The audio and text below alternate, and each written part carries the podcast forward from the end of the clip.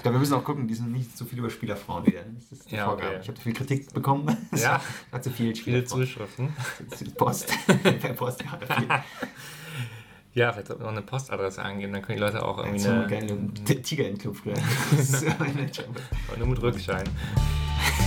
ja, klar.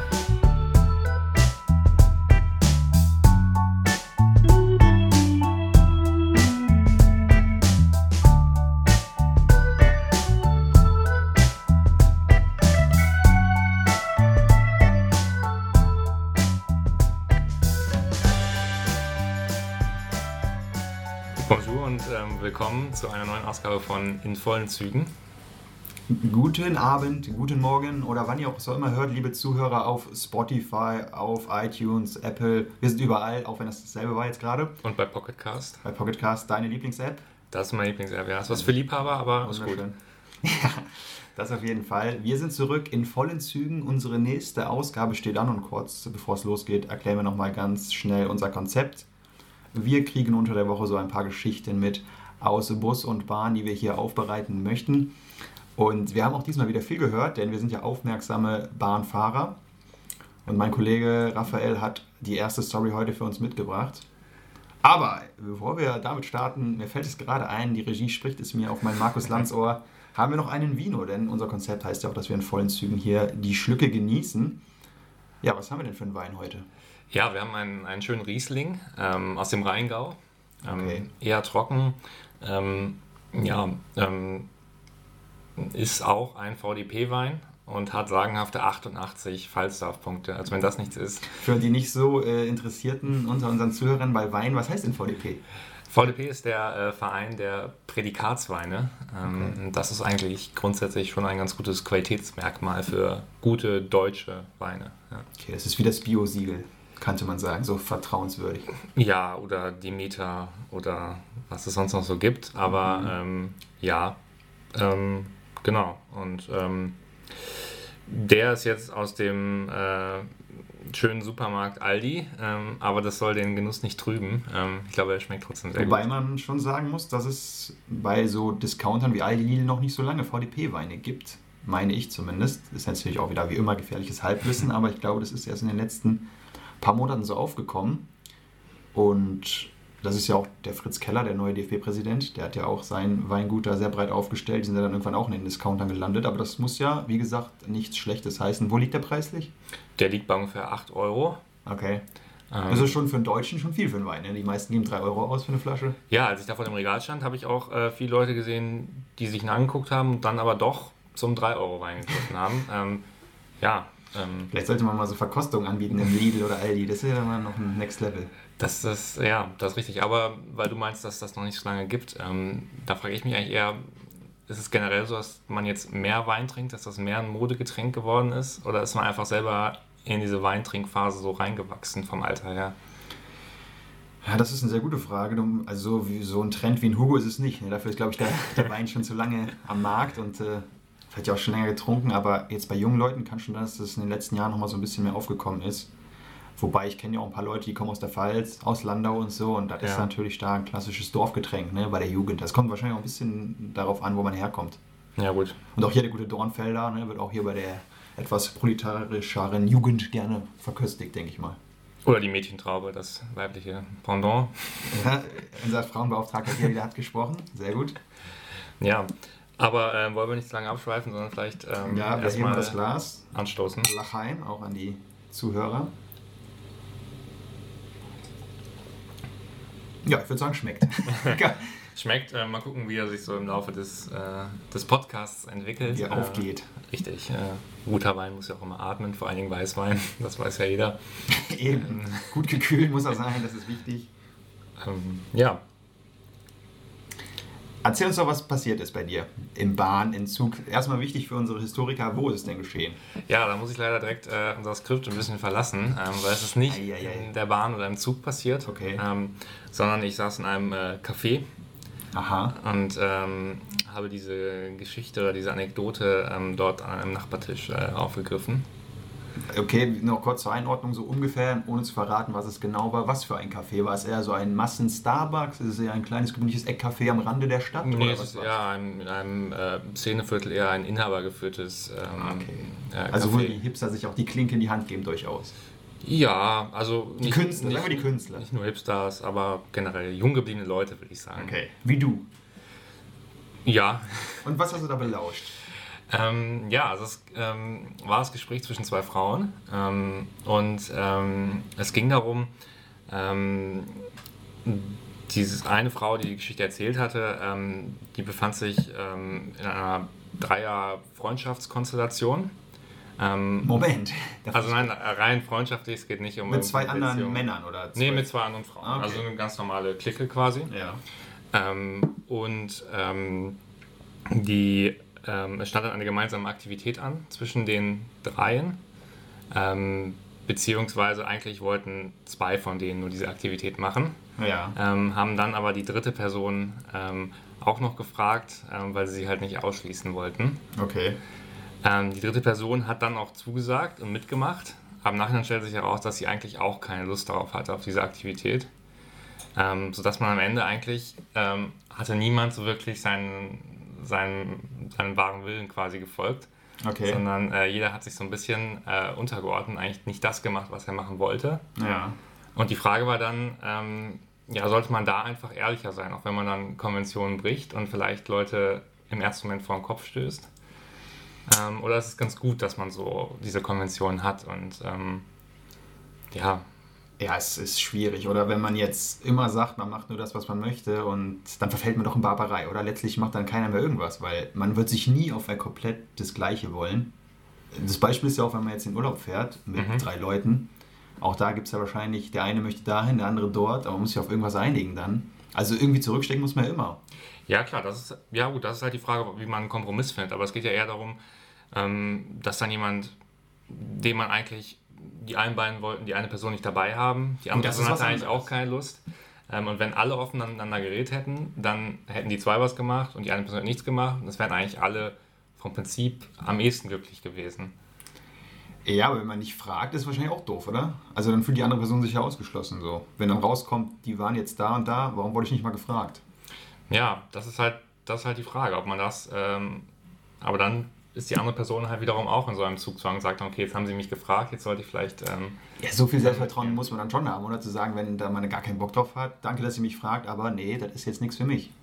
ja, Also es ist ja generell so ein schwieriges Thema mit Leuten einladen und nicht einladen und dabei haben. ja, Ein Beispiel, was irgendwie zufällig gewählt ist, zum Beispiel eine Hochzeit. So. Ja. Man hat da ein begrenztes Kontingent an Leuten. ja.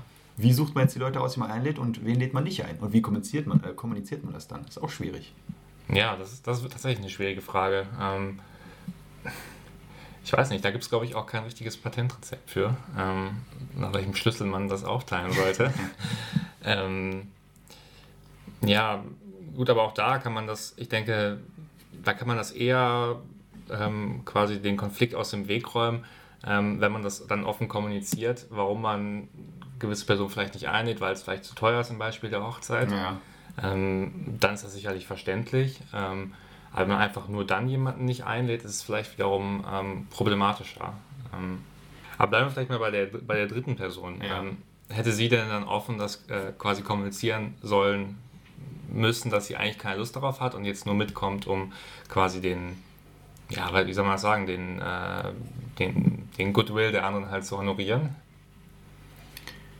Ja, ich habe ja eben schon gesagt, also man sollte eigentlich dann das Selbstvertrauen haben zu sagen, nee, danke, dass Sie mich gefragt haben, aber das ist jetzt nichts für mich. So. Also da ist doch nichts dabei. Ja. Ich also da verstehe ich jetzt auch nicht ganz, was dann das Problem ist für diese Person. Hm, Du meinst, der soziale Druck wäre dann so hoch zuzusagen, nur weil man jetzt gefragt wurde. genau, ja. Aber das wäre dann immer gelten, oder? Wenn ich irgendjemand fragen müsste, dann immer zusagen. Weil es ist ja immer eine soziale Situation dann. Ja, zumindest in dem Moment, wo die Person denkt, dass sie andernfalls dann jemand vor den Kopf stößt. Ne? Es gibt ja, also es ist ja nicht in jeder Situation so, dass man jemanden vor den Kopf stößt, wenn man eine Einladung absagt. Ne? Aber ich sehe das schon. Wenn jemand bei mir absagt, bin ich immer beleidigt. Das ist klar. Okay. Ja gut, dann äh, weiß ich ja, wie ich mich in Zukunft zu verhalten Ja, habe. immer zusagen. Ähm, ja. Ja, Ja, aber wo du das gerade sagst, es gibt ja jetzt auch äh, vermehrt das Phänomen, dass man zum Beispiel, wenn man über WhatsApp Einladungen verschickt für einen Geburtstag, Mhm. Die Gruppe, die man dann erstellt dafür, als Einladender, dann nicht freigibt für Kommentare. So, das Mhm. heißt, man schreibt, hallo, ihr seid alle eingeladen und dann wird aber nichts weiter kommentiert, sondern dann schreibt man, schreibt mir bitte persönlich, ob ihr könnt oder nicht. Um zum Beispiel dieses Phänomen nicht zu haben, dass dann der Erste absagt, Mhm. dann sich möglicherweise eine Absageflut ergibt oder dass man überhaupt generell nicht unbedingt anzeigen möchte, wie viele Leute kommen. Das geht ja auch schon so ein bisschen in die Richtung verletzter Stolz, dass man nicht möchte, dass Leute irgendwie absagen. Also das ist schon immer eine kleine Verletzung, würde ich sagen. Ja, schon. Aber da stellen sich mir eigentlich zwei Fragen, weil zum einen, also sehen die anderen Leute, die sehen doch trotzdem, wer in der Gruppe ist, oder? Also eine Ja, grobe weißt, Anzahl. Ja, okay, aber du weißt ja nicht, ob hier der zugesagt hat dann. Okay. Und die, derjenige, der quasi diese Veranstaltung erstellt, Ja. glaubst du, es passiert dann in der Absicht, dass man dieses, äh, weiß ich nicht, dieses psychologische Phänomen umgehen will, oder ist es einfach nur aus Praktikabilitätsgründen, dass man das dann so handhabt? Ich, Weil ich finde, das fände ich schon wiederum eigentlich sehr gewieft, wenn man sich denkt, okay, ich will dieses Phänomen, dass einer absagt, die anderen nicht auch absagen, das möchte ich irgendwie umgehen. also so würde ich jetzt denken. Es kann natürlich auch sein, dass manche einfach pragmatisch veranlagt sind und sagen, das ist einfacher, da haben wir nicht tausend Spam-Nachrichten in der Gruppe. Ja. Andererseits kriegst du dann natürlich von jedem Einzelnen eine Zusage hin, geschickt, also das ändert ja auch nicht so viel. Nee, Vielleicht nicht für die anderen. Also Gruppen sind ja oft, seien wir ehrlich, auch nervig. ja gut, das stimmt. Gerade wenn man dann, also entweder geht man dann direkt raus, wenn man abgesagt hat, oder bleibt drin. Also es ist ganz schön, finde ich, bei so Partys dann, wenn es dafür Gruppen gab, bei dem Nachhinein noch so Rezepte und so ausgetauscht werden, dann über diese Partys. Das, das gefällt mir eigentlich am besten. Okay, was, was, was gefällt dir daran nicht so gut, höre ich daraus? Nein, es, äh, mir gefällt das sehr gut. Es ist so ein bisschen Socializen danach noch. Man hat gesehen, die Party war ein Erfolg. Ja, Wie stehst du denn zu Einweihungspartys, wo wir jetzt schon hier in dieses Thema rutschen gerade? Einweihungspartys, in welchem Für, Kontext von... wenn man eine neue Wohnung bezieht. Also ich finde, es ist kein, kein Muss. Ähm, ich bin gerne auf Einweihungspartys. ähm, Du bist generell gerne auf Partys, sagen wir mal so. ja, das stimmt natürlich. Ähm, ja, ich, wo siehst du da den, den, das, den Problempunkt, das, das Problem? Das ist einfach eine Frage. Darf ich nicht Fragen stellen auch mal, die, die, die, die Zuhörer sich interessieren? Doch, also grundsätzlich bin ich dem gegenüber positiv äh, Und wie eingestellt. sieht das mit Einweihungsgeschenken aus? Ist das klassisch Brot und Salz? Ist das noch zeitgemäß? Bei den coolen Leuten in. Ich glaube, gerade da ist es wieder zeitgemäß, weil man dann das Biosalz und irgendwie das, äh, ja, weiß ich nicht, das, das tollste Brot ähm, dann mitbringt und irgendwie einen coolen Dip. Ähm, Ja, das muss schon sein. Veganer Cornichon-Dip. Ja, ähm, genau, also äh, ja, das ist schon, das ist schon okay, also kann man machen. Habe ich nichts gegen einzuwenden. Okay, das freut mich. Ja? Also, wenn ihr eine Party feiert, ladet unseren äh, Moderator hier gerne ein, der kommt. Ja, Das habe ich da jetzt rausgehört. auf jeden Fall, ja. Doch. Sehr gut. Witzigerweise geht es bei meiner Geschichte, die ich mitgehört habe, ob unfreiwillig oder nicht, es stiegen nämlich in der S-Bahn, sage ich dazu, zwei Mädchen auch ein, witzigerweise, so Anfang, Mitte, naja, eher Anfang 20. Man könnte auch denken, sie waren eher 16, aber sie waren, haben sie dann auch noch erwähnt, irgendwie 19. Und da habe ich natürlich schon gedacht, da könnte jetzt Potenzial kommen für spannende Geschichten. Deswegen habe ich immer meine Kopfhörer ein bisschen leiser gestellt und mal immer so zugehört, was so passierte. Ja. Und ich stelle dir jetzt zwei Themen zur Wahl, die ich aus diesem Gespräch mitgenommen habe. Okay. Du kannst Dealer's Choice, das ist deine Wahl. Wir haben einmal Verkuppeln und einmal Erbschleichung im weitesten Sinne. Das sind diese beiden Stichworte, die ich dir gebe. Okay, ja, dann Wähle weise. nehme ich das Thema Erbschleichung. Sehr gut. Das habe ich mir gewünscht. Nein, ich, ich hätte beides natürlich gerne besprochen. Aber, und zwar ging es dann irgendwann auch darum, das eine Mädel hat dann erzählt, dass sie gerne mal ein Haus bauen würde und so. Zukunftspläne schon mal ausgebreitet. Und ähm, der Onkel von ihrem Freund, der wäre wohl sehr reich. Wohnt in Frankfurt und ähm, sehr reicher Mann. Und Mhm. bei dem 19. Geburtstag vom Freund würde wohl bald auch der, mh, der Onkel, wenn es gut läuft, sie mal kennenlernen. Und er hat wohl, er ist schon auch 70, wurde direkt gesagt. Mhm. Er hat also, es klang durch, man könnte in Zukunft dort einiges zu erben haben und würde dann schon mal so wollen, dass man so. Sie hat dann so erzählt, ja, ich habe meinem Freund gesagt, ruf ihn auch öfter mal, öfter mal an, frag, wie es ihm geht. Und jetzt meine Frage, wie weit ist es vertretbar, nur hinter diesem Hintergrund, dass man was erben könnte, sich quasi dort einzuschleimen oder so ein bisschen äh, dort vorzufühlen? Auf moralischer oder auf rechtlicher Ebene? Da wir ja einen Jura-Experten hier haben, gerne beides.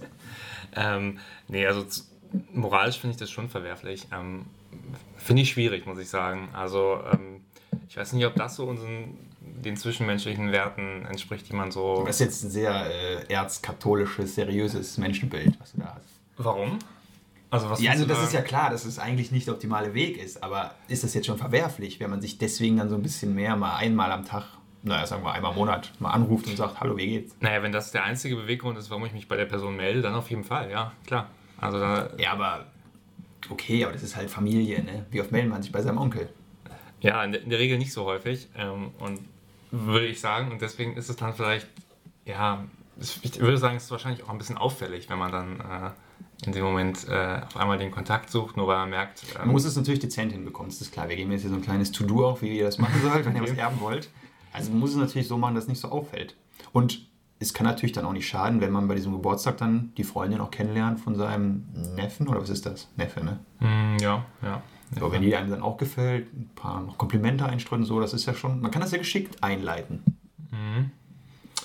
Ja, ich weiß nicht, ich sehe das trotzdem kritisch aus moralischer Sicht. Also ich finde das Okay. nicht, ähm, nee, also wenn ich in der Person wäre desjenigen, der dann zu vererben hat, also des Onkels, ähm, und ähm, ich das mitbekommen würde oder ja, wenn mir das so schildern würde, dann fände ich das schon sehr verwerflich und ich glaube nicht, dass das, das dem Verhältnis dann so zuträglich wäre ähm, zwischen dem Onkel und dem Ja, aber möglicherweise. seien wir mal ganz ehrlich, ich nehme jetzt mal eine radikale Position ein, Ja. versetzen wir uns mal den Onkel, Ja. so, der hört wenig von seinem Neffen und dann Ja. auf einmal meldet er sich oft, da freust du dich doch erstmal. Dem kann es doch letztlich egal sein, wo dann sein Geld hinfließt, ob er deswegen dann nochmal das Erbe ändert. Hauptsache er hat dann nochmal eine schöne Zeit. So, wie, so kann man es ja aussehen. Ich Ja, sage nicht, klar. dass ich so sehen muss, aber es ist ja eine Position. Klar, so kann man das auch sehen. Man kann das natürlich auch als eine Art, ja, das muss man vielleicht das präzisieren. Ne? Das ist Also- ja im Prinzip auch ein Tauschhandel dann, oder? Letztlich ist doch alles ein Tauschhandel. Ja, gut, klar. Ist halt vielleicht ein sehr niedrigschwelliger Tausch, wenn man sagt, ähm, man ähm, koppelt das nur an die Aufmerksamkeit. Aber wenn man jetzt sagen würde, diejenige Person, die dann erben soll, die äh, kümmert sich auch noch in anderer Hinsicht um den Onkel, ähm, dann ist es vielleicht schon wieder legitim, auch wenn der Kontakt vorher nicht so, nicht so intensiv war. Okay, das heißt, bei dir gibt es Abstufungen, was man tun muss, um sich ein Erbe zu verdienen. Vielleicht ist gerade richtig hier raus. Nein, aber es ist, ja, das, da sind auch so viele äh, Unwägbarkeiten in dieser Geschichte. Das hängt ja, Ja, auch noch davon jetzt, ab. die müssen wir jetzt ähm, ausklamüsern. Da müssen wir jetzt äh, fein sezieren, um dahinter zu kommen. Ja, wie groß da ist das. Erbe? Was sind die anderen? Wer, wird jemand ausgeschlossen im Gegenzug? Ja gut, also wie viele Konstellationen an Personen es da noch gab, war jetzt nicht klar, aber man hat schon rausgehört, da gibt es einiges zu holen. Also ein Haus wohl auf jeden Fall, eine recht schöne Villa, war drin, so im Paket. Ist ja schon mal nicht schlecht. Ja, Aber klar, das ist natürlich eine sehr interessante Frage, die du hier aufmachst. Gibt es jetzt noch andere Verwandte, die in Frage kämen ne, für so ein Erbe? ja, Wenn es natürlich jetzt noch drei Geschwister sind, so dann wird es spannend. ja. Wobei Also- man es dann, glaube ich, auch unrealistisch wird, dass wenn es quasi drei äh, Geschwister gibt, die mh, regelmäßig viel Kontakt haben und dann kommt äh, die. Ja, aber das ist ja dann die Kunst. Der eine vernachlässigt das so ein bisschen mehr als Ja. nicht. So, zack, ist er raus aus dem Ja. Geschäft. Ne? Die anderen beiden sind immer äh, zack dahinter Mhm. und verdienen sich das dann sozusagen. Okay, ja. Da stellt sich mir ja die Frage, ist es denn überhaupt so, so erstrebenswert, dann da etwas äh, zu erben? Also ist es, ähm, weiß ich nicht, findest du das, findest du die Erbschaft generell denn dann gut? Du willst ja gerade die Erbschaftssteuer einführen. Nee, es geht mir nicht, ist, geht, geht mir nicht um steuerliche radikal. Aspekte, aber äh, einfach nur um das Konzept, das Prinzip des Erbens. Ähm, ob das so sinnvoll ist. Ja, gut, die, naja, das ist schon schwierig. Also ich würde sagen, es ist natürlich keine Leistung in dem Sinne von demjenigen, der erbt, aber man kann jetzt auch nicht einem Toten sagen, dein äh, ganzes Erbe geht irgendwie an die Gemeinschaft einfach. Ne? Der hatte schon auch ein Recht darüber selber zu entscheiden. Mhm, okay. Und man könnte es an gewisse Gegenleistungen koppeln. Wie meinst du das? Ähm, ja, dass man, also dass der Erbe es quasi nicht bedingungslos erhält, sondern dafür halt ähm, dann Ein Jahr zur Bundeswehr muss. ein Jahr zur Bundeswehr muss, genau. Ähm, ja, gut, eine Gegenleistung ist wahrscheinlich so wie bei der Steuer, dann die Erbschaftssteuer, die dann da Ja, äh, Da sind wir doch beim Thema. ja, ähm, aber die ist ja nicht sehr hoch. Ähm, und da ist halt dann die Frage, ob man das dann irgendwie ähm, ja, ändern, ändern müsste. Ähm, das wäre jetzt ja noch ein milderes Mittel, als zu sagen, äh, es gibt kein Erbe, sondern das Erbe geht immer direkt an. Ähm, Nee, klar. Sagen wir mal, du bist jetzt im gesetzten Alter, was du ja bist, aber noch älter, als du jetzt schon bist. Mhm. Und es steht äh, vor der Tür, dass du mal sagen musst, was kommt in mein Testament? Und wir sagen jetzt mal, du hast drei Kinder. Mhm. So, wie verteilst du es dann? Würdest du dann darauf achten, wer dich wie behandelt hat, oder würdest du einfach sagen, pari, pari, ein Drittel für alle? Ja, also ist dann glaube ich nicht pari pari, aber ich würde es dann. Triple, Triple, Quadriple. Ähm, ich würde es schon gleichmäßig aufteilen Leuten, auf jeden Fall. Egal, auch wenn einer dich, sich nie gemeldet hätte, nie mehr Kontakt mit dir hat. Dann nicht, also ich glaube dann nicht, aber ich würde keine Abstufung unternehmen zwischen, ähm, ja, zwischen wie viel hat er sich jetzt dann, wer hat mehr, mehr Kontakt in den letzten Jahren gehabt oder sowas, das, darauf würde ich nicht Man könnte es ja auch moralisch oder man könnte es pragmatisch sagen. Man sagt, der ist eh reich, der braucht nicht so viel. Und der andere ist halt leider äh, arbeitslos, der kriegt mehr. Das könnte man auch sagen. Klar, könnte man auch sagen, ähm, aber ich glaube, ich würde das so nicht machen, um es halt möglichst, ähm, ja, dass es befriedet am Ende auseinandergeht. Also ich würde nicht, Ja, dass das man befriedet ja nicht unbedingt. Wenn sagen, also wenn es wirklich die Situation ist, ist jetzt ein bisschen unrealistisch zugegeben, gerade dass deine Kinder arbeitslos sind, das kann natürlich nicht passieren. Aber gehen wir mal davon aus, dass wirklich der eine sehr erfolgreich ist als Late-Night-Host bei Sat1, wenn es den Sender da noch gibt. Auch nicht sehr realistisch, aber egal.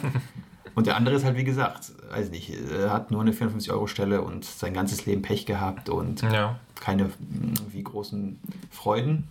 Und dann, wenn du das dann gleich aufteilst, dann meinst du, es ist Das für denjenigen, der. Du der, der 450 Euro verdient, ist es dann Genau, der könnte einfach mal sagen, warum kriege ich jetzt nicht mal deutlich mehr, weil ich habe sonst so viel Pech gehabt. Ja, aber ich sehe mich da nicht als dann den Samariter, der das dann auffangen Du muss. könntest Gott spielen quasi dann mal. Das ist ein Wow. bisschen Gerechtigkeit ausgleichen. Nee, das, nee, das würde ich nicht so sehen. Also ich finde das eher, ähm, ich finde es eher gerecht, wenn dann alle das Gleiche bekommen, als dass ich dann mich in die Position setze und überlege, wer hat jetzt wie viel von seiner, also wer ist wie wohlhabend oder was auch immer das Kriterium dann an der Stelle ist. Ja. Ähm, weiß ich nicht, das finde ich eher, das finde ich eher vermessen. Ich finde es dann eher besser, wenn jeder das Gleiche bekommt. Klar sind dann die Startbedingungen andere, aber meine Güte, es ist dann auch nur das Erbe und es ist auch nicht viel mehr, ne? Wenn du schon sagst, nur das Erbe, wie wäre denn die Alternative? Du sagst einfach von dir aus, Leute, ihr arbeitet ja eh selber, ihr seid eures Glückes Schmiedes Ja. und ich baller alles ans Rote Kreuz oder an den Fonds für benachteiligte Enten in Oberstdorf, weiß ich nicht. Ja, grundsätzlich. Du dir Ähm, das auch vorstellen? Könnte ich mir grundsätzlich schon vorstellen. Ja, ich finde das nicht so, nicht so fernliegend, ehrlich gesagt. Okay. Ähm, ich weiß nicht, ich würde auch Menschen immer dazu raten, dass sie das Geld ruhig, ähm, wenn sie an ihrem Lebensende sind, überlegen, ob sie jetzt ein großes äh, Erbschaftsvermögen anhäufen oder halt ähm, nochmal irgendwie die letzten Jahre genießen, dann auf jeden Fall immer mal das äh, Leben genießen und das Geld dann ausgeben. Also das, ich finde es nicht erstrebenswert, jetzt ein großes äh, Erbe als primäres Ziel zu hinterlassen. Vorsicht für die zukünftigen Kinder von unserem Kollegen hier. Ne? Kommt nicht auf die Welt, das lohnt sich nicht. Das ist nichts zu holen. Okay, dann scheint das bei dir ja schon eigentlich eine innere Lebensmotivation zu sein, später mal erben zu können, oder? Nein, das nicht, aber ich weiß nicht, ob man jetzt einfach so kaltblütig sagen würde, meine Kinder kriegen nichts geerbt. Also abgesehen davon, dass bei mir nichts zu holen sein wird, das ist aber mal realistisch. Ja, klar. Aber wenn es so wäre, glaube ich nicht. Also vielleicht schon, aber aktuell ist es einfach so zu sagen, ich würde dann sagen, nö Leute, ihr kriegt nichts, alles geht ans UNICEF. Könnte ich mir jetzt auch nicht so leicht vorstellen. Warum? Also woran, was ist da der, der, der, der Punkt, der dich da irgendwie zögern lässt? Warum nicht? Weil das ja eigentlich ein erstrebenswertes Ziel ist an UNICEF oder die, das Deutsche Rote Kreuz Nur da geht viel verloren, habe ich gehört. Deswegen möchte ich diese Organisation nicht unterstützen. oder die Kirchen. Genau, ich würde es an die Kirche geben.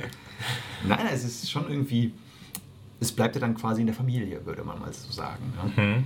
Und gerade jetzt, jetzt mal abgesehen vom Monetären, auch so Sachen wie Häuser und so, wenn man das hat, das gibt es ja auch nicht ab dann.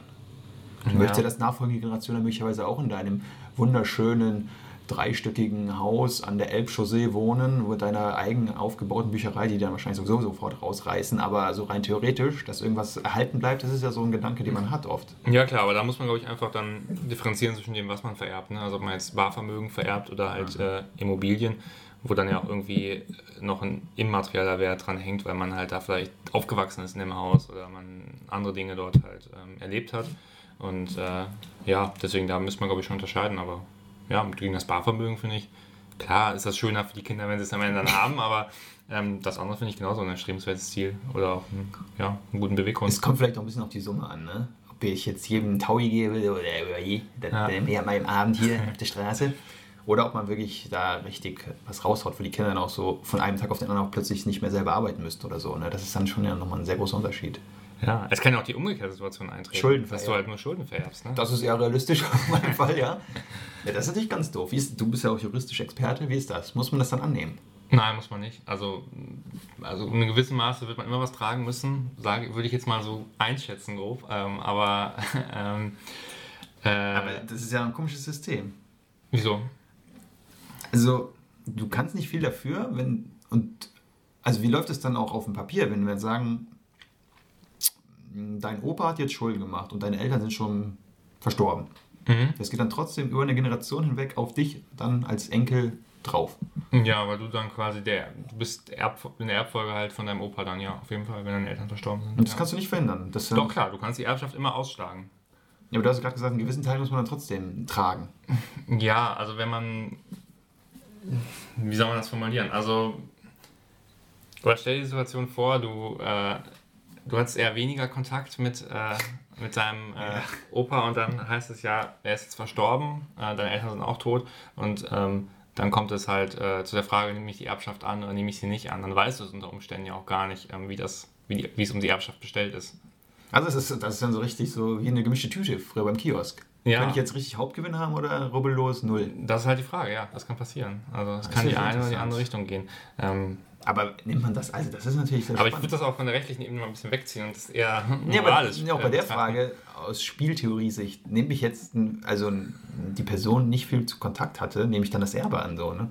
Ja, das ist die Frage. Bist du ein Zocker oder bist du eher kein Zocker? Ja, in dem Fall, also wenn mich da 100.000 Schulden erwarten, ist das natürlich schwierig. Und man weiß, also man kann nicht irgendwie vorher dann. Ich meine, dass du dann eigentlich keine, äh, vorher keine Informationsmöglichkeit hast, aber da Gefährliches Halbwissen ist hier. dünn, das dünn ist hier. Ordnung, ne? Wir sind hier nicht Dr. Äh, Ralf Höcker, so, wir können das ruhig sagen. Ja, ich, jetzt dürfen wir, glaube ich, gar nichts mehr sagen, nachdem du das gesagt Ja, wir haben hast. das ist ja nicht bewertet, oder? Den Namen darf man noch nennen. Nein, das ist eine, ist eine gute Kanzlei. Auf jeden Fall.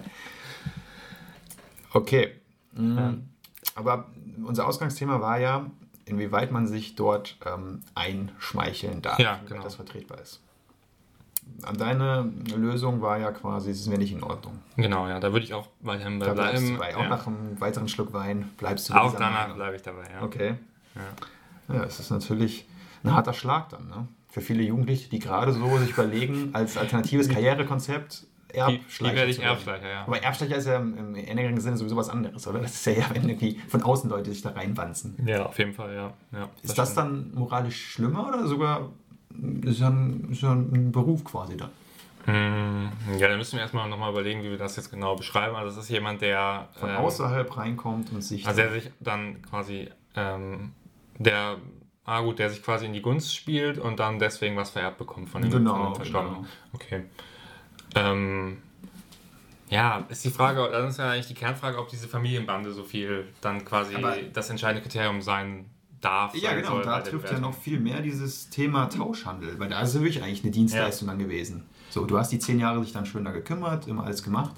Wenn man das gemacht hat, ja. Wenn es jetzt nur rein dieses. Äh, also klar, wenn jetzt jemand äh, die letzten zehn Jahre Ja, waren eher was musst du dann ja schon leisten, wenn du als Fremder da rein willst, denke ich mal. Da gehen wir Ja. jetzt mal von aus einfach. Es, halt es reicht schon, dass du nur Avancen machst und dann die andere Person davon. Äh, Gut, das ist jetzt ein ganz niedriger äh, Fall wahrscheinlich. ne? Also das wollen wir jetzt vielleicht nicht äh, vorwerfen. Aber jetzt sagen wir mal, da ist so ein 80-Jähriger und dann kommt so eine ähm, Frau, aus der, die sich in der Bücherei treffen und dann nehmen die Kontakt auf und sie weiß halt auch, dass er recht vermögend ist und nimmt das mal so mit, aber trotzdem kümmert sich immer gut in der Zeit, ist so ein Gesprächspartner. ja. Dann ist es doch eigentlich, also ist das dann moralisch schwieriger oder der, der, der Neffe, der sich einmal in der Woche dann meldet per Telefon?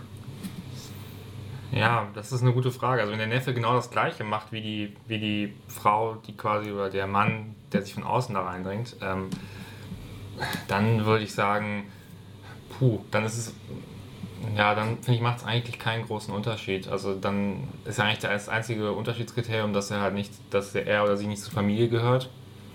Ähm, ob es das deswegen dann moralisch verwerflicher macht, weiß ich nicht. Du hast ja dann schon dann auch wieder eine gewisse Art von Gegenleistung erbracht.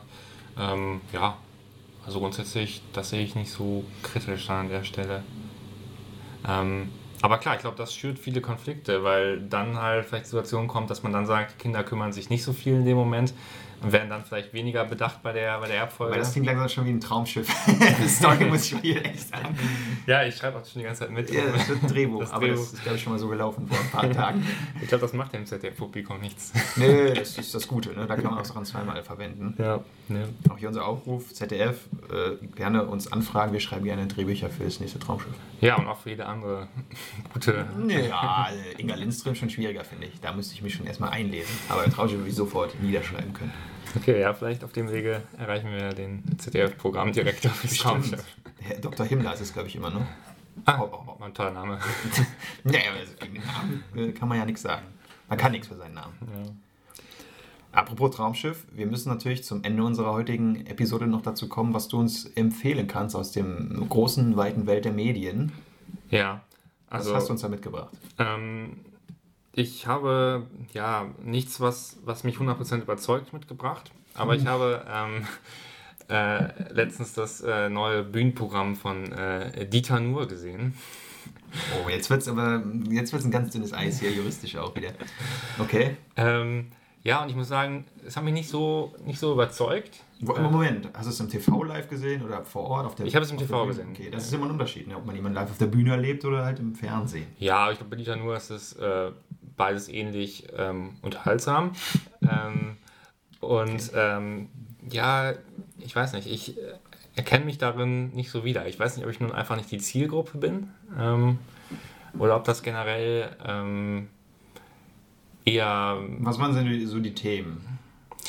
Ja, die Themen waren schon so ein bisschen, dass wir in einem, einer Verbotskultur äh, leben, dass immer mehr äh, halt nicht mehr erlaubt, dass man immer mehr Sachen nicht mehr sagen darf. Okay. Ähm, ja, also es, äh, Also es bedient schon so eher den etwas konservativeren, älteren deutschen Bürger, sagen wir das mal so vorsichtig. ja, würde ich sagen, und vielleicht eher den Bürger, der so in der, ja, so klassische Mittelschicht, würde ich das fast dann irgendwie ähm, bezeichnen als aus harten Okay. Ja, aber es ist ja auch keine kleine Gruppe, ne? das muss man ja sagen. Es ist mir jetzt auch letztens wieder aufgefallen bei dem Thema Böllerverbot. Das Ja. war jetzt zum Jahreswechsel ganz groß wieder drin. Und auch wenn rein mh, rational nicht so viel für Böller spricht, man wird schon wütend als Deutscher, wenn man gesagt bekommt, ihr dürft jetzt nicht mehr böllern. Ne? Da gibt es schon Leute, die das aber gar nicht gut finden. Ja, und was glaubst du, was ist der, der, der Knackpunkt, warum das so ist? Ist es einfach dieses, ähm, Nee, man gibt nicht so gerne eine liebgewonnene Tradition einfach auf, weil jetzt plötzlich der Zeitgeist sich dahin gewechselt hat. So, ne? Das verstehe ich auch im gewissen Maße. Denn ich denke mal, wenn wir mal so alt sind, geht es uns möglicherweise ähnlich. Ich habe es letztens schon kurz ähm, mitbekommen so. Da gab es, TikTok ist ja so eine Plattform für ganz Junge, Ja. wo wir auch nicht mehr mit viel zu tun haben. Und ich bin da auch vertreten, ja. das war mir klar, ja. Du bist ja noch am Zeitgeist dran. Ich ja schon längst nicht mehr.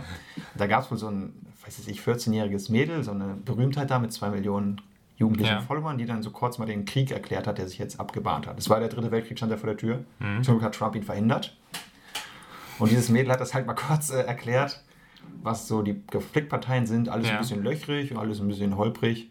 Aber zumindest kam rüber, Krieg ist nicht gut. Das ist Okay. schon mal eine löbliche Botschaft, aber es ging dann los im Netz bei Twitter, wo die Älteren coolen sind. Das können wir so nicht machen und viele Fehler und die Jugend wird verdorben und so. Und irgendjemand hat dann geschrieben, so wie wir jetzt über dieses Mädchen sprechen, spricht die Generation hinter uns, also die noch Älteren, dann über Greta. So, ne? Also man hat diese Abstufung, dass es immer weiter runtergeht und man blickt immer so ein bisschen schwerfällig auf die Leute hinter einem. Und deswegen befürchte ich auch, dass wir in 30 Jahren Dieter nur sein werden, möglicherweise. Was nicht schön ist, aber ich befürchte sowas.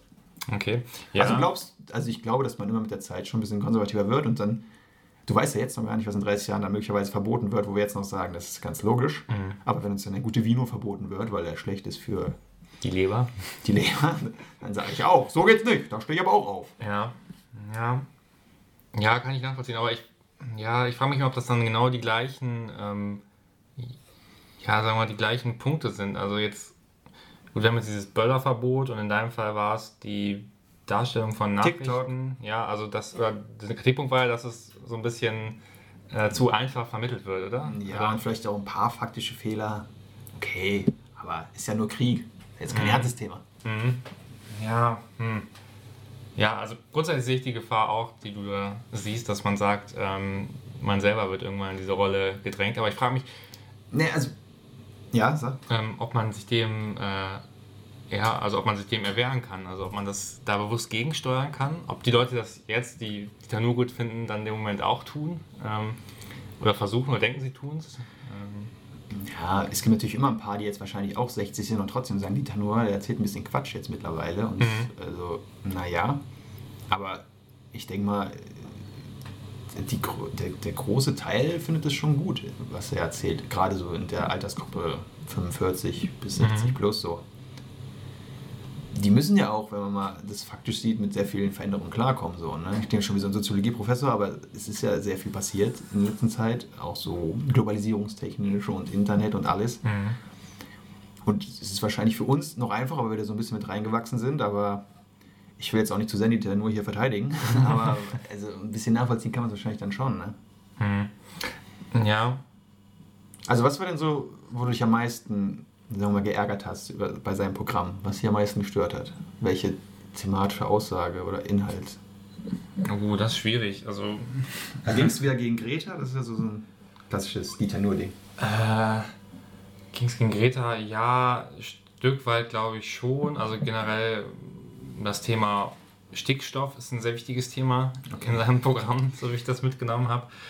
Ähm, und ja, ich finde das, aber ich würde das nicht an einem einzelnen Themenpunkt festmachen, sondern ich finde, es ist schon eher eine Art von ja, Comedy oder Bühnenprogramm, wo es so, so sehr mit dem, schon mit dem Zeigefinger auch ist. Also Ja gut, aber da musst so du ein- Kabarett wahrscheinlich insgesamt Nee, ich weiß nicht. verurteilen, oder? Wo es, also, Ich finde, es gibt auch Bühnenprogramme, wo es, äh, wo es nicht mit dem Zeigefinger ist, sondern wo die Leute halt schon an gewisse Themen erinnert werden. Mario Barth. Genau.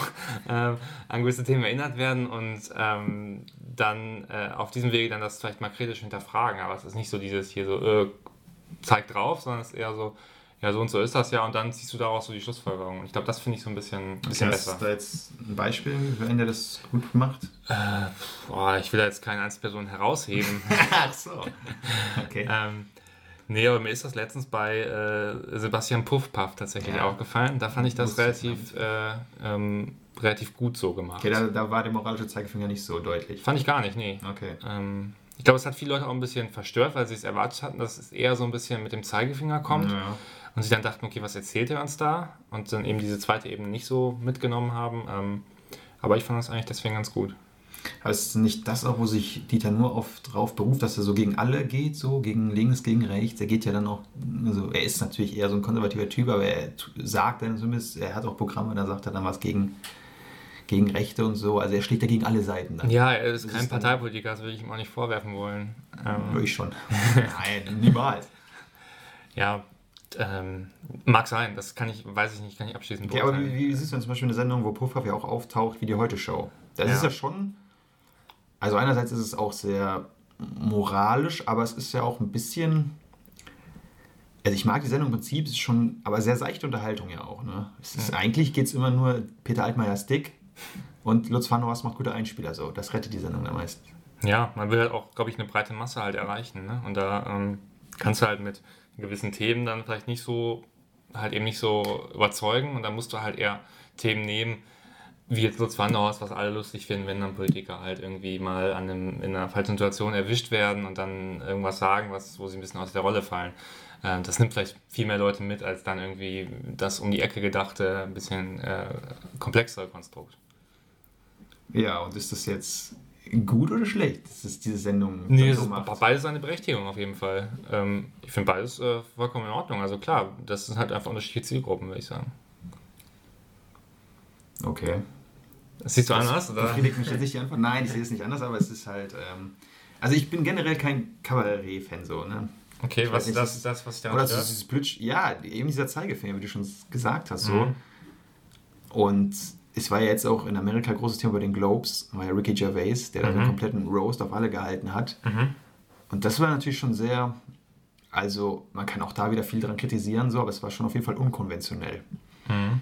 Das habe ich in Deutschland ja selten. Also so eine Kritik von nur oder auch von der anderen Seite jetzt irgendwie an der AfD, das ist ja wenig überraschend meistens, weil das sind Sachen, die man eh selbstverständlich sind eigentlich. Mhm. Ne? Also ich finde, das sind nie so große Aufreger, wo ich jetzt sage, boah, das ist jetzt aber mal was, das war jetzt gegen alle Sehgewohnheiten ein völlig überraschendes Ding, was man da gelandet hat. Ich finde es oft ein bisschen langweilig so. Mhm. Also bist du mehr der Typ Schmähgedicht? Oder? Ja gut, das ist jetzt juristisch auch wieder gefährliches Thema. Ne? Das hatte natürlich, das ist ja eigentlich nur dadurch so groß geworden, dass es diesen Impact hatte, ne? dieses Outcome, was so krass war. Ja. Aber an sich war das ja jetzt auch die Nummer einfach, naja, da sollten wir vielleicht nichts zu sagen. Das ist vielleicht zu heikel. Immer noch. Ja, okay. Ja, dann überspringen wir das Thema doch einfach ganz galant. Wir haben das ja jetzt auch eigentlich, also Dieter Nuhr hat ja nicht so gefallen, das haben wir daraus Nein, gehört. es hat mir nicht so gefallen. Du wirst also nicht empfehlen, dass man sich Karten kauft für den dritten, vierten in Mainz und den 5.4. in Braunschweig. Doch, kann man gerne machen. Man kann sich das ja auch mal einfach äh, aus einer gewissen Distanz angucken. Man muss das ja auch nicht immer komplett abfeiern, alles, was man sich anguckt. Von daher, Du, klar, geht du durch. dann sagen, man steht dann so auf mit dem Stuhl und sagt, so nicht, Herr Nur. Nö, das, das, ja kann man natürlich, das hätte auch Charme, da müsste er mal spontan reagieren.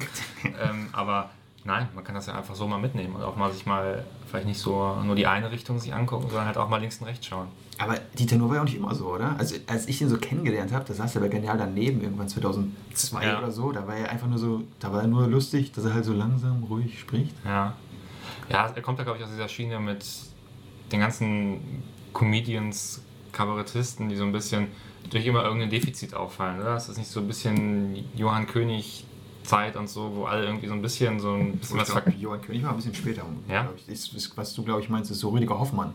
Da Ja, so stimmt, ja. langsame Stimmt. Sprechen. Ja, ähm, deswegen, ja klar, hat sich verändert, aber das kommt, glaube ich, auch einfach dann, wenn man so viel Reichweite irgendwann hat, die Also ARD einen pusht. Kristall, Luke Mockridge meinst du, sind dann die Dieter Nurs der 2040er Jahre wahrscheinlich. Ah, weiß ich nicht. Ja, gut, ich glaube, sie sind ja nicht so politisch, was das. Aber du meinst, dass die dann auch gar nicht politisch früher war? Nein, wahrscheinlich hat er auch schon Kabarett und so gemacht, das kennt man halt nicht so gut, die früheren Ja. Programme, aber er wirkte da schon mehr wie so ein eher unpolarisierender Typ, der halt in Panels sitzt und ein paar äh, lowe Witze macht. So. Mhm.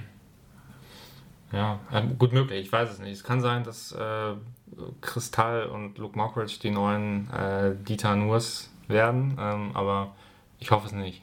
Also, Das ist vielleicht, das wird dann nochmal ganz interessant wahrscheinlich, aber ich generell, also das müssen wir jetzt noch kurz, so Comedy, ich finde es irgendwie, also was findet man, also was findest du lust? Nenn mal drei lustige Personen, die so Comedy, Kabarett, was auch immer, Stand-up machen. schwierig, ne? Also, Also äh, Deutsch jetzt, ne? Jetzt nicht hier Ja, mit ja. den kultigen Amis kommen, sondern Ähm, also Comedians oder Kabarettisten. ja, ist irgendwie so in der Schiene. Also Puffer haben wir jetzt schon gehört, der ist ja ganz cool, das will ich auch noch so sagen. Ja, Aber jetzt auch bei den Jüngeren, was da so nachkommt, gut, bei den Jüngern, aber das, ja, das kommt danach, ist auch die andere Frage, ne? Also da sind viele Leute, die auch, glaube ich, immer nur so ein Programm mal haben und dann wieder verschwinden. So ein bisschen der One-Hit-Wonder in der Comedian-Branche. Ich glaube, das gibt schon viel. Da gibt es viel so Ethno-Comedy. Ähm, Ja, wobei da muss man schon, also klar, da gibt es auch viel so Standardprogramme. Also es gibt da einen, den ich so ganz gut finde, Ejan Koja. Ja. Der macht ja auch viel mit Tanz und so auf der Bühne. Das ist auf jeden Fall ein bisschen was anderes. Das finde ich Ja. ganz unterhaltsam. Das ist auch wirklich so mit das Einzige, was man, es gibt ja auch oft bei, so bei Maispaß diese Ja, Nightwash-Ausschnitte und so. Und das ist erstens immer so ein richtiger, naja, wie soll man sagen, so ein Studentenhumor halt mit immer Mhm. gleichen Themen. Tinder und ja, lustig und Sex und dies und das. Das ja, ist es ist halt dann bei dieser Ethno-Comedy halt auch immer der gleiche Aufhänger und deswegen, also klar, finde ich grundsätzlich eigentlich ein gutes Thema, dass man es da behandelt auf der Ebene, aber es ist halt dann oft auch immer der gleiche Gag so und dann, weiß ich nicht, da würde ich dann mal- manchmal, dass man ein bisschen höher springt. Also, du meinst, Erkan und Stefan haben den, den Siegel schon so hochgehängt. Ja, und Mundstuhl, immer wieder beim Mundstuhl. Ja, das, ist das Ethno-Comedy? Nein, war das ist nicht. Also, das, ja. Und schon letztes war schon groß, ne? Das hat Das stimmt. nochmal erwähnen. Wir, wir pushen die Jungs zu sehr hier. Ist nicht Ja, ich habe letztens Also- auch tatsächlich nochmal, das muss ich noch, noch kurz erzählen, das äh, lief tatsächlich das Bühnenprogramm wieder von Mundstuhl. Also sie scheinen auch, War es besser als Dieter nur, oder? da habe ich direkt weggeschaltet, das kann ich Ja, nicht du hast sagen. vielleicht was verpasst. So Vielleicht. du- Du kannst die Künstler natürlich auch nicht nähern. Aber du wolltest noch mal Leute raushauen, die, die lustig sind, die du lustig findest. Ja, das, das Irgendjemand muss doch geben. Es muss irgendjemand geben. Können ja mal ein wenig älter sein. Karl Dall, der war gestern in der WDR Kölner Treff. Super lustig. Mega. Ja. Wie so ein, naja, aus der Ja, Zeit. das ist auch kein Comedian, oder? Karl, da ist eigentlich. Ist Das die Legende. Ist das ein Schauspieler auch? Ich weiß es nicht. Ich glaube, er spielt bei Til Schweiger Film mit, oder? Das ist, äh, das ist der andere. Palim Palim. Das ist hier, äh, wie heißt der denn? Ja, gute Frage, wie heißt der? Der sehr Ja. gut, was Namen angeht. Ja, Palim Palim weiß jeder, wer gemeint ist. Ja, aber ich tue mich da schwer. Also, ich will auch nicht Sebastian Puffpaff in den Himmel loben. Also, ich finde ihn jetzt auch nicht überragend. Ich fand es einmal da den Auftritt gut. Ähm, ich finde häufig einfach bei Leuten dann mal einen so einen Programmpunkt gut, den sie da haben. Aber ich würde Okay. jetzt. Ich war auch schon länger nicht mehr bei einem kompletten Bühnenprogramm von jemandem. Deswegen. Sollen wir jetzt deine dunkle Vergangenheit nochmal auskramen? Oder Nein, das können wir lieber lassen. Okay. Aber hast du das denn? Naja, dann ist die Fa- Ich bin ja immer noch großer Bastian Pastewka-Fan, so. Der, ist jetzt, der macht kein, der macht kein Stand-up, ne? das ist schon klar. Ja, gut, Aber das okay. ist zumindest bei dem finde ich Auftritt und so eigentlich immer konstant schon witzig. Ja. Wenn man natürlich dann alles gesehen hat, wiederholen sich die Sachen natürlich auch so. Christian Ulm finde ich auch gut. Gut, das- Außer bei Jerks, um mich hier auch mal zu outen. Jerks mag ich nicht. Da muss ich ja widersprechen. Das ist wirklich mit einer der besten Serien. Also, das kann ich nicht nachvollziehen. Ah, naja. Aber der ist natürlich auch jetzt, naja, das ist die Frage, ob man den so einordnet als Comedian. Ne? Der ist ja eigentlich auch Schauspieler, Moderator früher gewesen und so. Das ist ja ein Universalkünstler eigentlich. Ich glaube, Bastian Pastewka würde ja auch einen Hals haben, wenn du ihn als Comedian bezeichnest. Nee, klar, das ist auch ein Schauspieler dann eher. Ja. Aber ähm, der macht natürlich auch bis jetzt noch sehr viel Lustiges. Übrigens, bald äh, Pastewka, die letzte Staffel, im ja. Februar, 7. Februar, komplett im Streaming. Wir sagen nicht wo, weil es wäre ja Werbung. Und danach endet das. Mal gucken, was er dann macht. Das ist halt auch spannend. Er hat ja schon mal einmal mit so einer dem deutschen Breaking Bad, wie man es damals angekündigt hat, was schon der Todesstoß dann für die Serie war. Okay. Ähm, sich versucht. Fand ich sogar ganz gut. Morgen höre ich auf, hieß das. Mhm. Weil so ein Geldfälscher gespielt hat. Wurde aber auch nicht verlängert vom ZDF. Ne? Die haben dann lieber wieder die nächste Staffel von äh, Inga Lindström. Ja, die Bergretter. Aber ähm, da, ja, ich weiß, kann sein, dass er ein bisschen gefangen ist in seiner Rolle. Also ich kann ich sehe bei ihm auch das Potenzial, dass er halt immer dieser Pastewka bleibt, weil wenn man sich, glaube ich, einmal selber spielt. Ja, aber das ist genau das, ist was schwierig. immer die Schauspieler beklagen. In Deutschland ist man dann im Fach gefangen, wenn man einmal was gemacht hat. Ja, ja. Das ist ja, aber das ist, warum ist der deutsche Zuschauer so? Du ja jetzt auch. Das warum sind, kannst, könnt ihr euch denn nicht einfach mal einlassen, wenn er was anderes spielt? Es kommt bald ein ARD-Film, der ist, glaube ich, der letzte Sommer oder so, da geht es um so ein. Klingt erstmal ein bisschen wie Till Schweiger, geht es wohl so um drei Leute, die sich 20 Jahre nach dem Abi wieder treffen. Mhm aber das muss wohl, soll ganz gut sein. Da spielt Pastewka halt auch eine der Hauptrollen. Das ist wohl auch so ein bisschen ernster. Da bin ich mal ganz gespannt drauf, um das mal zu sehen. Wer spielt da noch so mit? Weißt du das? Oder? Nee, das weiß, so weit recherchiere ich dann auch nicht. Ne? Okay. Ich lese nur die Headline und dann reicht mir das. Du kannst uns ja dann berichten, wenn du es gesehen hast. Ja, ich hoffe, wir, wir machen ein großes äh, zusammen Screening dann mit allen Leuten. Auf jeden Fall. Zum, zum, zum, großen Gucken. Ja. Gut. Okay, du willst also weiterhin keinen Namen nennen? Dann nee, fällt mir schwer, aber ich kann mir da gerne mal ähm, Gedanken drüber machen. Ähm. ja, das Thema, nächste Woche ist schon auch das Thema. Ne? Das okay, ist dann ja. nicht mehr relevant so. Also jetzt oder nie, das ist ganz klar. Nee, fällt mir schwer. Also mir fällt niemand ad hoc so ein. Ich glaube, das ist dann vielleicht ein ganz gutes Zeichen. Also wenn man dann jetzt Finde nicht irgendwelche Leute... Zeichen, ja, ja, Nicht mal Ralf Schmitz? Ja. Oder Mirja Bös? Oder ja. Kaya Janne? Ja, Ralf Schmitz ist natürlich schon lustig. Da kann man Atze Schröder? Boah, ja, dann lieber Ingo Appelt, ne? Oder Ingolf Flück, den wir schon live gesehen haben. Im, Im, seriösen Theaterfach. Also seriös nicht, ja. aber Theater. Ich glaube, das ist ein guter Mann. Aber, also, ich glaube, er ist persönlich sehr nett, aber. ja, das sind das die Künstler, alle, oder? Das ist auch bei Atze Schröder, den ich jetzt von der Bühnenfigur nicht so lustig finde. Ja. Aber wenn man den mal in einem Podcast hört, bei Hotel Matze, das empfehle ich jetzt hier einfach mal. Das ist schon ein sehr intelligenter Typ, so. Das denkt man ja auch nicht immer. Ne? Das mhm. ist halt auch das Thema so. Aber man muss ja auch Werk und Künstler, muss man trennen. Ne? Ja, auf jeden Fall. Er ist ja irgendwo, er hat es ja eigentlich geschafft mit seiner Maskerade, dass man ihn nicht, nicht erkennt. Also quasi der Sido des Das habe ich mir jetzt auch überlegt, das kann man noch. Wir haben heute wenig Gossip gemacht, deswegen jetzt die letzten fünf Minuten können wir uns das nochmal gönnen. Ja. Es gab ja diese Woche diese fantastische Nachricht, dass Mark Forster und Lena ein Paar sind. Man sagt auch nur noch Lena, ne? nicht mehr Lena Meyer-Landrut, sondern es ist jetzt nur noch Lena. Nee, aus rechtlichen Gründen mache ich das, okay. dann können wir nicht verklagt werden. Auf jeden Fall, ähm, dann ist mir mal aufgefallen, dass ich Mark Forster noch nie ohne diese Cappy gesehen habe. Da habe ich dann direkt mal gegoogelt, Mark Forster ohne Cappy. Ja. Und da gibt es auch echt nicht viele Fotos und das ist auch so ein Trick, ne? Den erkennst du wahrscheinlich auch nicht ohne Cappy. Der ist auch ja, noch safe. Er hat Cappy und Brille, ne? Also, es ist noch nicht so gut wie Crow, aber er kann sich wahrscheinlich auch schon gut verstecken. Ja, also alles richtig gemacht, aber ich glaube, Lena kann sich wiederum nicht gut verstecken, deswegen im Moment ist es, glaube ich, schwierig für die beiden. Ich glaube, die Bild-Zeitung, die ist da immer sehr hinterher, das den neuesten Schnappschuss äh, zu ergattern. Ja, das muss man sich halt drüber im Klaren sein, wenn man ein Promi-Paar ist, ne? Das nimmt man dann in Kauf, so. Ja. Ja, aber sagst du dem Paar, findest du das gut? Ich kenne leider beide nicht persönlich, deswegen ah. kann ich jetzt nicht einschätzen, ob das gut passt oder nicht. Ich, ich habe ja so sehr vielen Leuten gehört, die jetzt das so entweder als unmöglich finden oder das geht gar nicht oder sie passt nicht zu ihm oder er passt nicht zu ihr. Mhm.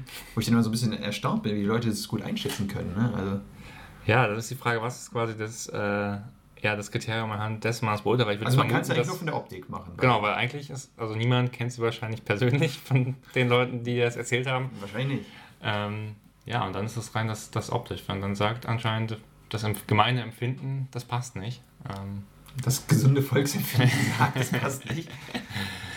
Ja, interessant. Ja, man wird es sehen. Also, ähm, ich weiß gar nicht, es gibt auch nur wenig, glaube ich, prominente Paare, wo das sehr lange hält, oder? Also ad hoc fällt mir jetzt nichts wirklich ein, wo man sagt, oh, es ist ein Paar, was ewig schon verheiratet ist und beide sehr prominent sind. Meist geht es ja irgendwann schief. Ja, also Silbereisen und Helene Fischer, das hat lang gehalten. Ne? Ja, aber auch getrennt. Ne? Also man Vielleicht bleiben auch die mehr in Erinnerung. Oder Rosi. Mittermeier und der andere, ihr Mann, die immer in der äh, ultimativen Chartshow früher waren. Als Ah, Felix Neureuter. Nee, der Vater. Der Vater, genau. Felix Neureuter, der war nicht. Ja. Und äh, ja, was find, findest du, dass es optisch passt, oder? Mm, Boah.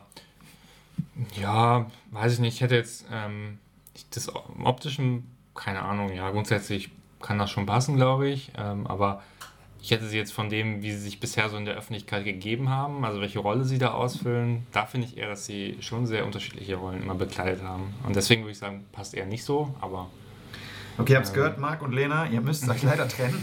Das ist halt, Experte hat es hier gerade beschlossen. Es passt einfach nicht. ja. Sorry, Leute. Wir werden sehen, aber ich kann mir auch gut vorstellen, dass es jetzt erstmal ein paar Monate gut läuft. Also marketingtechnisch ist super, ne? Zusammen Album dann irgendwann rausbringen. Das stimmt, ja. ja. Ein Traum. Da kann man eventuell auch eine Trennung dann wieder verarbeiten. Also es ist schon Ja, zwei Alben sind safe dann schon Ja. ne? Das ist schon gut. Win-Win für beide. Wobei Alben interessiert heute auch nicht mehr so, ne? Mit Spotify, da das Ja, ist nicht mehr so Releases. Neue, neue, neue Singles. raushauen. Ja. Ja, gut. Ich würde sagen, wir haben einiges besprochen heute. Es war viel dabei. Erbschaft, Freundschaft, Liebe. Und unser Vino. Wie ist er jetzt nach einer Stunde bei dir im, im Mund zerlaufen? Eigentlich ganz gut. Also ich habe das Bedürfnis, noch ein Glas zu trinken. Ähm, von daher äh, Okay, würde ich sagen, äh, er hat sich eigentlich schon bewährt. Ähm, ja, kann man auf jeden Fall trinken. Ist auf jeden Fall deutlich besser als der für 4 Euro. Das ist gut. Wenn wir jetzt blind verkostet hätten, ob das dann auch so wäre, ist die Frage. Aber es ist der Leitz äh, Rheingau Riesling trocken. Welcher Jahrgang? Steht hier gar nicht drauf. Steht es heute ah, 2018. Das war ja auch ein super heißes Jahr 2018. Ja, toll, toll. Noch sagst du toll, in zwei Jahren brennen hier auch die Wälder, dann sagst du es aber nicht mehr. Ne? Ja, ich kann vielleicht als eine letzte Anekdote dazu noch erzählen zum Wein, ähm, dass es ein sehr deutsches Phänomen ist, dass man immer nur ähm, äh, quasi jetzt einen Riesling trinkt oder einen Chardonnay oder einen Grauburgunder. Zum Beispiel in Frankreich äh, mischt man immer die Trauben. Also du hast immer quasi einen Weißwein, der dann aus drei verschiedenen Rebsorten ist. Okay. Und da legt man nicht so Wert darauf, dass das die reine, reine eine Traube Die ist, reine Rebe. sondern kommt es mehr auf den Boden an, wo dann quasi der, äh, der Wein angebaut worden ist. Und da versucht man eine gute Mischung zu machen. Das ist halt so ein bisschen Okay, mal ein anderes Konzept. Franzose mehr für Medleys zu haben. Kann man, ist vielleicht ein ganz gutes, ganz gutes Fazit. Okay. Ja. Und er passt auch, wie immer draufsteht, zu Fleisch, Fisch, Käse, Pasta. Also eigentlich Wow. zu allem, was es gibt, passt dieser Wein. Wow, es ist einfach der perfekte Begleiter für einen guten Abend. Äh, auch für ein Date ist er super. Du wolltest ja leider das Thema Verkuppeln nicht hier reinbringen. Ich habe mich schon gefreut, aber das können wir noch abschließend sagen. Also Das Thema Verkuppeln werden wir in einer anderen Sendung äh, behandeln. vielleicht doch nicht. Wir wissen ja nicht, was uns passiert auf unseren vielen Reisen in Bus und Bahn, denn dort bekommen wir ja unsere ganzen tollen Geschichten geliefert. Und bei der nächsten Ausgabe gibt es sicher wieder viele neue Themen, die wir dort dann besprechen können. Wir danken erstmal fürs Zuhören, freuen uns über weitere Anregungen bei Spotify, bei iTunes. Wie heißt es eigentlich? Apple Music mittlerweile? Apple Podcasts? Äh, Apple Podcasts, ja, tatsächlich. Aber es ist, also auf meinem alten iPod Touch 2014 ist es noch irgendwie, heißt es einfach Podcast-App so. ja, das steht auch für Apple Podcasts. Weil Podcast ja kein geschützter Begriff ist. Nee, das ist schon klar, aber irgendwann hat also irgendwas ist auch aus iTunes auch rausgegangen, oder? War das nicht mehr iTunes selber gibt es nicht mehr.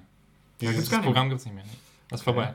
Aber ich habe es auf meinem Laptop gibt es noch. Ja, es gibt es noch halt für alte Geräte, wie für dein iPod Touch zum Beispiel. Ähm, da wird es jetzt eine Übergangsphase geben, wo man es noch weiter betreibt. Okay, okay. Ja. Das macht Sinn. Ja gut, dann verabschiede ich mich schon mal. Wie gesagt, danke fürs Zuhören. Wir hören uns beim nächsten Mal wieder. Und das Schlusswort spricht natürlich wie immer, genau nach einer Stunde jetzt, unser Kollege. Ja, wir hören uns wieder.